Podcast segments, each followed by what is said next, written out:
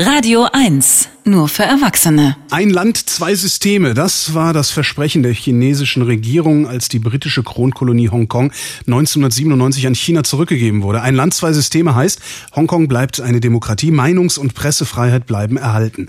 Anders als auf dem chinesischen Festland. Seit aber 2013 Xi Jinping in China an die Macht gekommen ist, versucht China seinen Einfluss auf Hongkong zu vergrößern.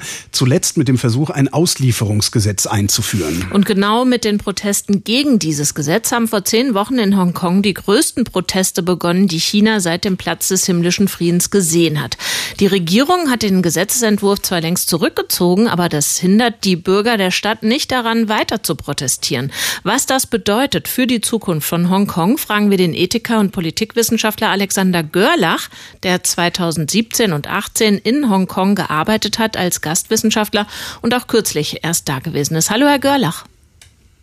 Hallo, grüßen Sie. Guten Abend. Also das Auslieferungsgesetz ist Geschichte. Warum gehen die Proteste trotzdem weiter? Die haben sich ja wie verselbstständigt.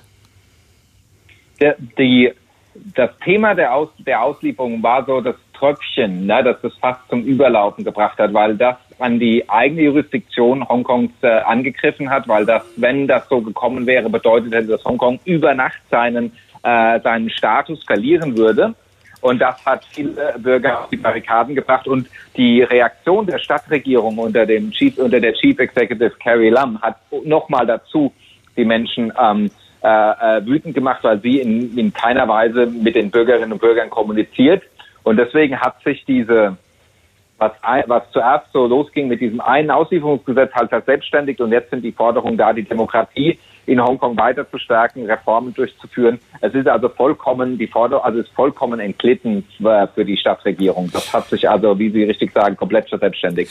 Wenn da die Demokratie gestärkt wird, also dieses ein Land, zwei Systeme, das gilt ja nur für 50 Jahre. Wenn Hongkong sich jetzt demokratisch verselbstständigt sozusagen, sehen wir dann da gerade den Anfang vom Scheitern dieser Idee von ein Land, zwei Systeme? Oh, ein landfreies System, das ist, also denkt jeder, dass das tot ist. Das hat nicht funktioniert. Das hat schon vor diesen äh, Protesten jetzt im letzten Jahr, er hat äh, ein schlauer Mensch, das in der Washington Post geschrieben, in Taiwan, dem man ja auch angeboten hat, unter ein System so zurück in den chinesischen Verbund zu kehren. Da schüttelt auch jeder den Kopf ein. Und das hat damit zu tun, dass Xi Jinping, Sie haben das erwähnt, äh, mit seinem Machtantritt eine neue ideologische Linie ausgerollt hat, die eben weniger kollaborativ, noch weniger demokratisch, noch weniger hm, ähm, ja, also ja, also sehr kooperativ, ich habe es schon mal gesagt, ähm, äh, ausgelegt ist und auch äh, wirtschaftlich sozusagen sich das äh, verändert, man wieder mehr kommunistisch sein will und deswegen Hongkong auch so als Finanzzentrum auch unwichtiger erscheint. Und deswegen ist diese Situation ja auch so verfahren, weil letztendlich äh, als dieses ein Land zwei Systeme ähm, äh, erfunden wurde, eine ganz andere Parameter in der chinesischen Politik galten. Und Xi Jinping hat die alle über Bord geworfen. Und deswegen ist die Situation in Hongkong, aber auch bezüglich Taiwan sehr aufgeheizt. Also Sie schildern uns gerade eine Situation, in der grundsätzliche Konflikte extrem zugespitzt sind und werden. Was folgt daraus künftig für Hongkong und auch für China?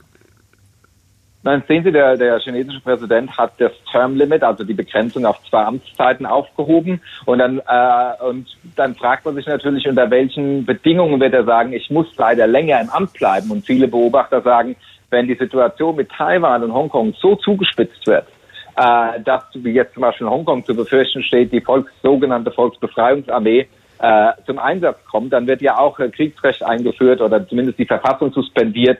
Und dann wird Xi Jinping in zwei Jahren, wenn seine reguläre Zeit zu Ende ist, einfach sagen, ja, sorry Leute, leider muss ich länger da bleiben, weil es so viele Konflikte gibt.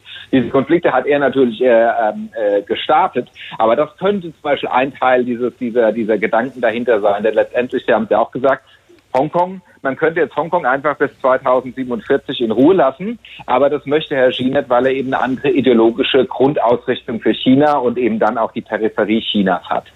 Ja, was bedeutet das denn dann für die Peripherie Chinas, also für, für die gesamte Region einerseits und für uns dann den Westen, also andererseits? Also es ist ganz klar, dass das gilt mehr noch für Taiwan als für Hongkong, dass diese Länder, also wie Taiwan, aber auch die anderen Demokratien in der Gegend ja eigentlich unsere Partner sind. In dieser, in der, in, in, der, in der Diplomatie nennt man das like-minded countries, also ähnliche Länder. Die haben Verfassungsstaatlichkeit, die haben Menschenrechte, Meinungsfreiheit, Pressefreiheit, Religionsfreiheit. Und diese Länder gehören eigentlich, auch wenn sie weit weg von Europa und der westlichen und der christlichen Welt, was auch immer sind, äh, elementar zu uns, weil sie als Deutscher, wenn sie nach Hongkong oder nach Taiwan fahren, dieselben Rechte haben wie bei uns zu Hause.